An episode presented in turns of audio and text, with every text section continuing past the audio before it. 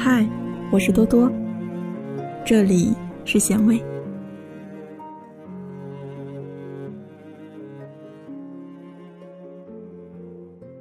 我以前有一个朋友，是一个天生被传统女德腐化透了的人。他说：“我只想毕业后找一个爱我的人嫁过去。每天他忙于事业，我在家做饭看孩子，就这样的一生，平淡的，好让人期待。”是啊，这样平淡的一生，我没有资格评判好与不好。但站在商业角度上来分析，风险确实是略高了些。告别了社会，告别了机遇，告别了人脉，告别了学习。你拥有的只有你的老公。只要你不被批判下岗，还真的能落个清闲。但这个代价，对于有野心的女人来说，简直不可估量。前几天收到刚上大学的妹妹发过来一条微信，说她和舍友处的关系不是很好，每天自己在学校不知道该与谁交朋友好了。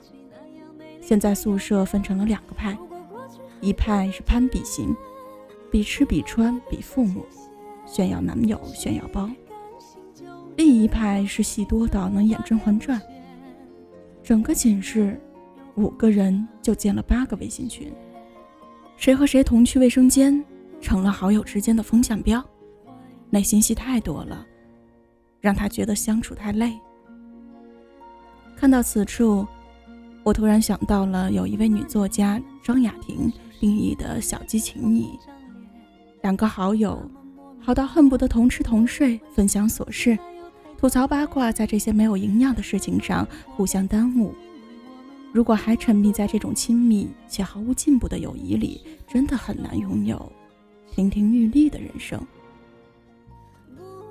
如果你在大学期间被动地分配了室友，因为很难相处而自苦恼，那倒不如主动去选择更优质的人际关系。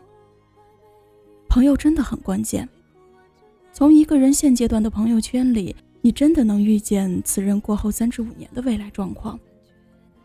于是我对我妹妹说：“如果你想活得有点起色的话，就去和有野心的人做朋友吧。”之前看过一篇文章，讲的是一个美女创业家，社群创业 boss 无尽，从一个零人脉的人生开始讲起，用了两年认识了超过三四千位创业大咖，合作名单里多出了徐小平、李开复的名字。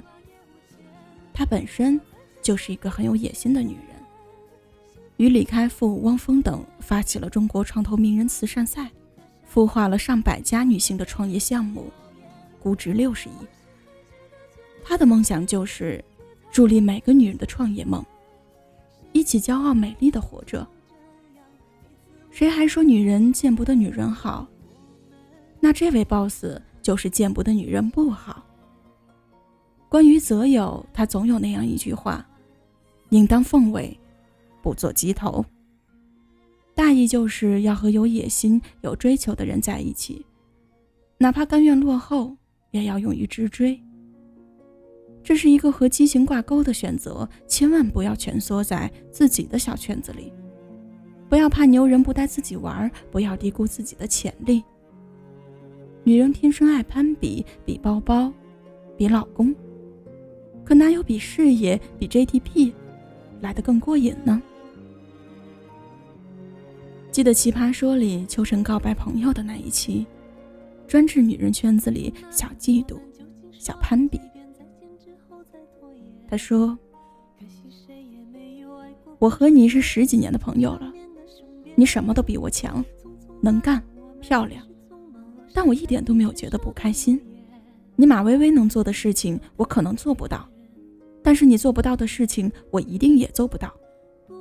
所以你取得成就，我很开心，因为都是我希望的。我为什么站在这里呢？因为你在第一季表现的太好了。身为你的队友，我也不能表现的太差。接下来果然我没有太差，真是满满的真是洒了满满的友谊之泪啊！这帮人真的把友谊活成了我们想要的样子，不去勾心斗角，不去挑剔和不甘，在惺惺相惜的鼓励下，志同道合的切磋中，屏蔽那些无聊的计较与竞争，热情似火的专注于热爱的事业。女人的野心，说大就大，说小也小。杨澜说：“我的心里有一个模糊的梦，想要去探索更大的世界。”他比较说：“我心里隐约知道自己能干点事儿，但是又不知道自己能干什么。”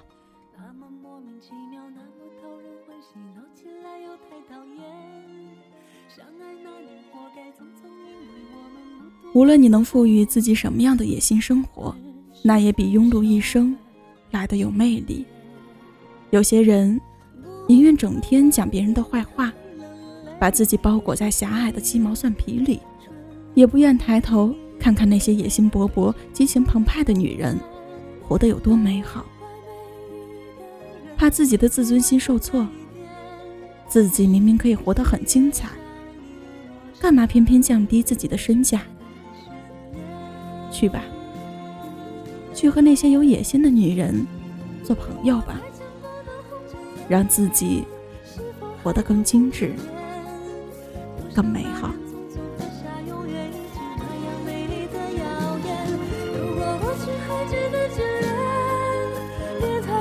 留上那